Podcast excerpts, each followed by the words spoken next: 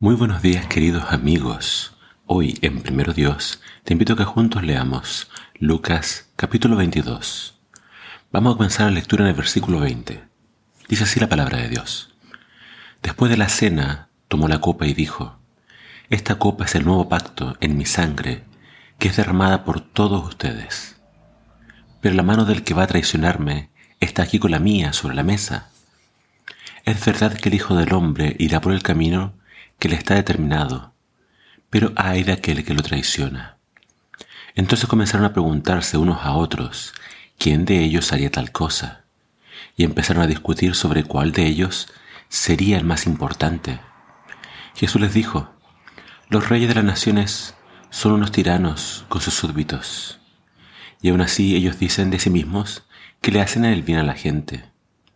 Pero entre ustedes no debe ser así el más importante debe comportarse como el menor y el que manda como el que sirve. Porque, ¿quién es más importante? ¿El que está sentado a la mesa o el que sirve? ¿No es el que está sentado a la mesa? Sin embargo, yo entre ustedes estoy como el que sirve. Ustedes han estado siempre a mi lado en mis pruebas. Por eso yo mismo les doy un reino como mi Padre me lo ha dado a mí. En mi reino van a comer y a beber en mi mesa y se sentarán en tronos para juzgar a las doce tribus de Israel. Simón, Simón, date cuenta de que Satanás ha pedido zarandearlos a ustedes como si fueran trigo. Pero yo he rogado por ti para que tu fe no falle. Y cuando eso pase y tú te hayas vuelto a mí, fortalece a tus hermanos. Pedro respondió, Señor, estoy dispuesto a ir contigo a la cárcel y aún a la muerte. Él le dijo, Pedro, pues te digo que hoy mismo, antes de que el gallo cante, tres veces dirás que no me conoces. Luego Jesús les dijo a todos, cuando los envié sin dinero, ni bolsa, ni sandalias, ¿les hizo falta algo? Respondieron, nada. Pero ahora les digo, el que tenga dinero que lo lleve, y también el que tenga una bolsa que la lleve. El que no tenga espada que venda su manto y se compre una. Les digo que tienen que cumplirse en mí lo que está escrito a él lo contaron como otro malvado más. Y esto que se ha escrito de mí se cumplirá. Los discípulos le dijeron, Señor, mira, aquí hay dos espadas. Él les contestó, basta. Jesús salió de la ciudad acompañado por sus discípulos y se dirigió al monte de los olivos, como era su costumbre. Cuando llegaron al lugar, les dijo, oren para que no caigan en tentación. Entonces él se alejó de ellos como a una distancia, eh, a una buena distancia, se arrodilló y se puso a orar. Padre, si quieres, no me hagas beber este trago amargo, pero que no se haga lo que yo quiero, sino lo que tú quieres. En ese momento un ángel del cielo se le apareció para darle fortaleza. Estaba tan angustiado que se puso a orar con más intensidad y su sudor caía a tierra como grandes gotas de sangre. Cuando terminó de orar, volvió donde estaban los discípulos y los encontró dormidos estaban agotados por la tristeza. Les dijo, ¿por qué están durmiendo? Levántense y oren para que no caigan en tentación. Mientras Jesús decía esto, llegó mucha gente, y al frente de ellos iba Judas, que era uno de los doce. Este se acercó para besar a Jesús. Pero Jesús le preguntó, Judas, ¿con un beso traicionas al Hijo del Hombre? Los discípulos al ver lo que pasaba le dijeron, Señor, ¿atacamos con la espada? Y uno de ellos le cortó la oreja derecha al sirviente del jefe de los sacerdotes. Jesús les ordenó, basta ya, déjenlos. Entonces tocó la oreja del hombre y lo sanó. Luego Jesús le dijo a los jefes de los sacerdotes, a los capitanes del templo y a los ancianos que habían venido a llevárselo, ¿por qué vienen contra mí con espadas y palos como si yo fuera un bandido? Yo estaba con ustedes en el templo todos los días y sin embargo no se atrevieron a arrestarme.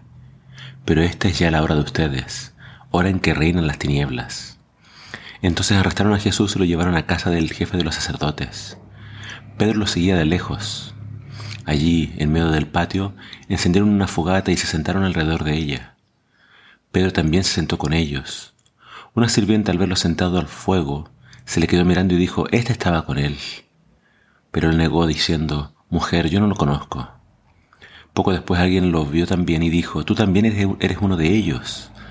Pedro contestó, no, hombre, no lo soy.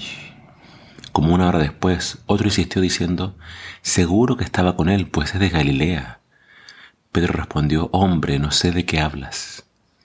Y mientras aún estaba hablando, el gallo cantó. El Señor se volvió y miró a Pedro. Entonces Pedro se acordó de que el Señor le había dicho, Hoy mismo, antes de que el gallo cante tres veces, dirás que no me conoces. Y Pedro salió a llorar amargamente.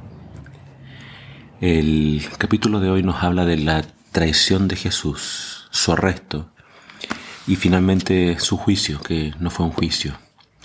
Pero hay un énfasis en, Jesús aún en estos momentos cuidando de sus discípulos y les advierte, ustedes van a ser zarandeados.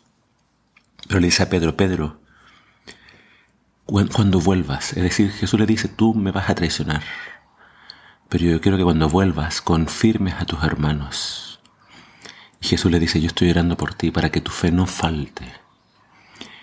Pedro tenía hasta ese momento la fe puesta en sí mismo. Él se creía el mejor, el más fuerte, el, el más capaz. Pero tuvo que pasar por este momento para entender de que toda su fe en sí mismo no servía de nada. Él tenía que aprender a confiar en Jesús. Y hasta, este momento él todavía no, no dependía completamente de Jesús. Jesús tenía varias lecciones que enseñarles a ellos. Y la más importante entonces era la humildad. Eh, pero Jesús les dice, miren, ustedes me, van a traicionar, pero está bien. Yo solamente quiero que una vez que se arrepientan, confirmen a sus hermanos.